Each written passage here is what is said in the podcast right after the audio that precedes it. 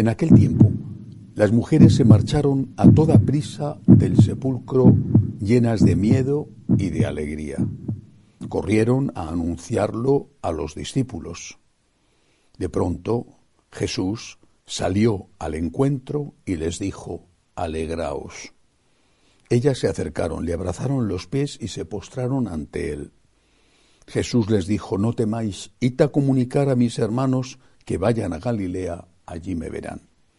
Mientras las mujeres iban de camino, algunos de la guardia fueron a la ciudad y comunicaron a los sumos sacerdotes todo lo ocurrido. Ellos, reunidos con los ancianos, llegaron a un acuerdo y dieron a los soldados una fuerte suma, encargándoles, decid que sus discípulos fueron de noche y robaron el cuerpo mientras vosotros dormíais. Y si esto llega a oídos del gobernador, nosotros nos lo ganaremos y os sacaremos de apuro. Ellos tomaron el dinero y obraron conforme a las instrucciones, y esta historia se ha ido difundiendo entre los judíos hasta hoy. Palabra del Señor. Estamos en la octava de Pascua, los ocho días, la semana que continúa al día de resurrección.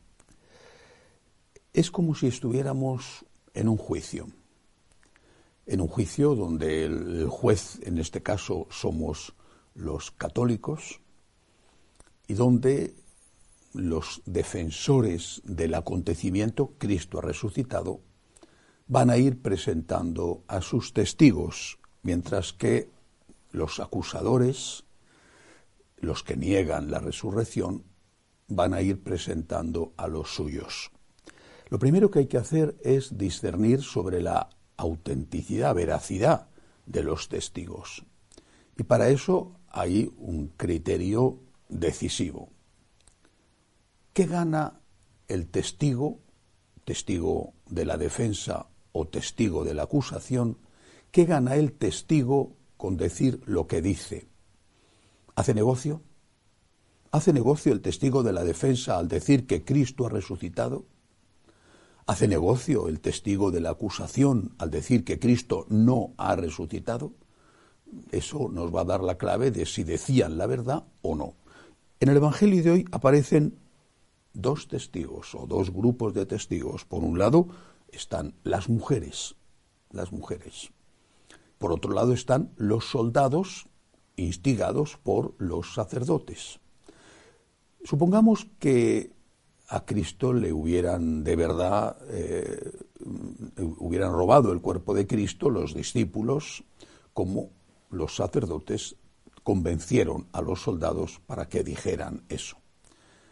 Esos testigos, los soldados pagados por los sacerdotes, ¿esos testigos ganaban algo? Sí, ganaban algo, no solo dinero, sino que estaban desmontando decisivamente negando que Cristo había resucitado, estaban desmontando el cristianismo. Los sacerdotes que habían pagado a los soldados estaban desmontando el cristianismo, porque todo se basaba en la resurrección de Cristo. Por tanto, si ganaban algo. ¿Sufrían algo? No. No, no. Al contrario, se mantenían en sus puestos, su religión seguía adelante, mantenían sus cargos bien remunerados como sacerdotes del templo, personas muy influyentes, por lo tanto, ganaban y no perdían.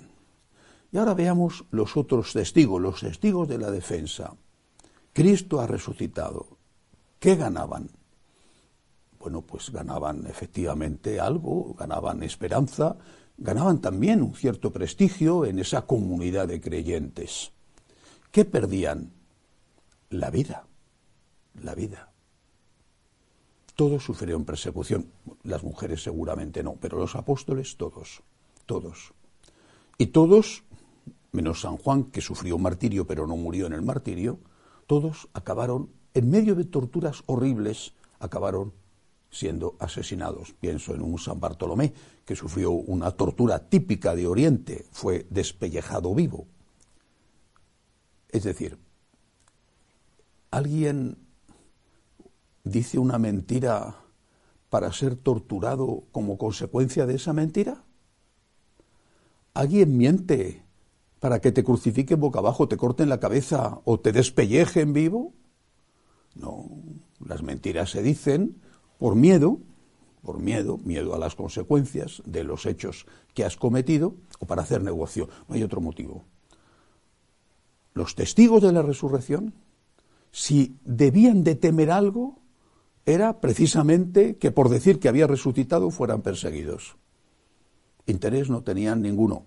El prestigio que pudieran tener por ser seguidores del resucitado era nada, era nada en una comunidad perseguida era nada comparado con el riesgo que corrían y el precio que podían pagar y que terminaron pagando.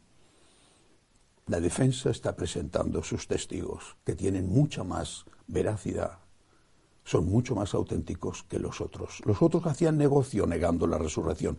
Estos se jugaron la vida y la perdieron por afirmar lo que habían visto, oído y tocado. Cristo ha resucitado. Y en esta octava de Pascua vamos a ir viendo quiénes son estos testigos de la defensa. Hoy el Evangelio nos ha presentado al de la defensa, los de la defensa, en este caso las mujeres, otros días vamos a ver otros, y los de la acusación, los sacerdotes y los soldados. Cristo ha resucitado. Esto es lo más importante. De toda nuestra fe, Cristo ha resucitado. Todo tiene sentido. Todo. El dogma, la moral, todo tiene sentido porque Cristo ha resucitado. Todo se basa en esto. Si Cristo no ha resucitado, somos víctimas de un engaño. San Pablo lo dice, somos los más desdichados de los hombres. Pero Cristo ha resucitado. Todo tiene sentido y todo cobra su fuerza y su valor. Para terminar, después de esta presentación de lo que vamos a ir viendo en la octava, para terminar simplemente la primera palabra que sale de la boca de Jesús cuando encuentra a las mujeres. Jesús salió a su encuentro y les dijo, alegraos alegraos. Iremos meditando sobre otras palabras, algunos están aquí, otras las va a repetir el Señor. Quiero fijarme en esta, alegraos. Cristo ha resucitado, alégrate, hay vida eterna. Un día, pronto, tarde, en plena juventud, al atardecer ya de tu vida, un día morirás. Eso no es más que una etapa, un paso. Hay vida eterna. Estás sufriendo, lo estás pasando mal, eso tiene un final. Y ese final es un final dichoso si estás unido a Cristo en medio de estos sufrimientos. Hay esperanza, hay vida eterna. Alégrate, que así sea.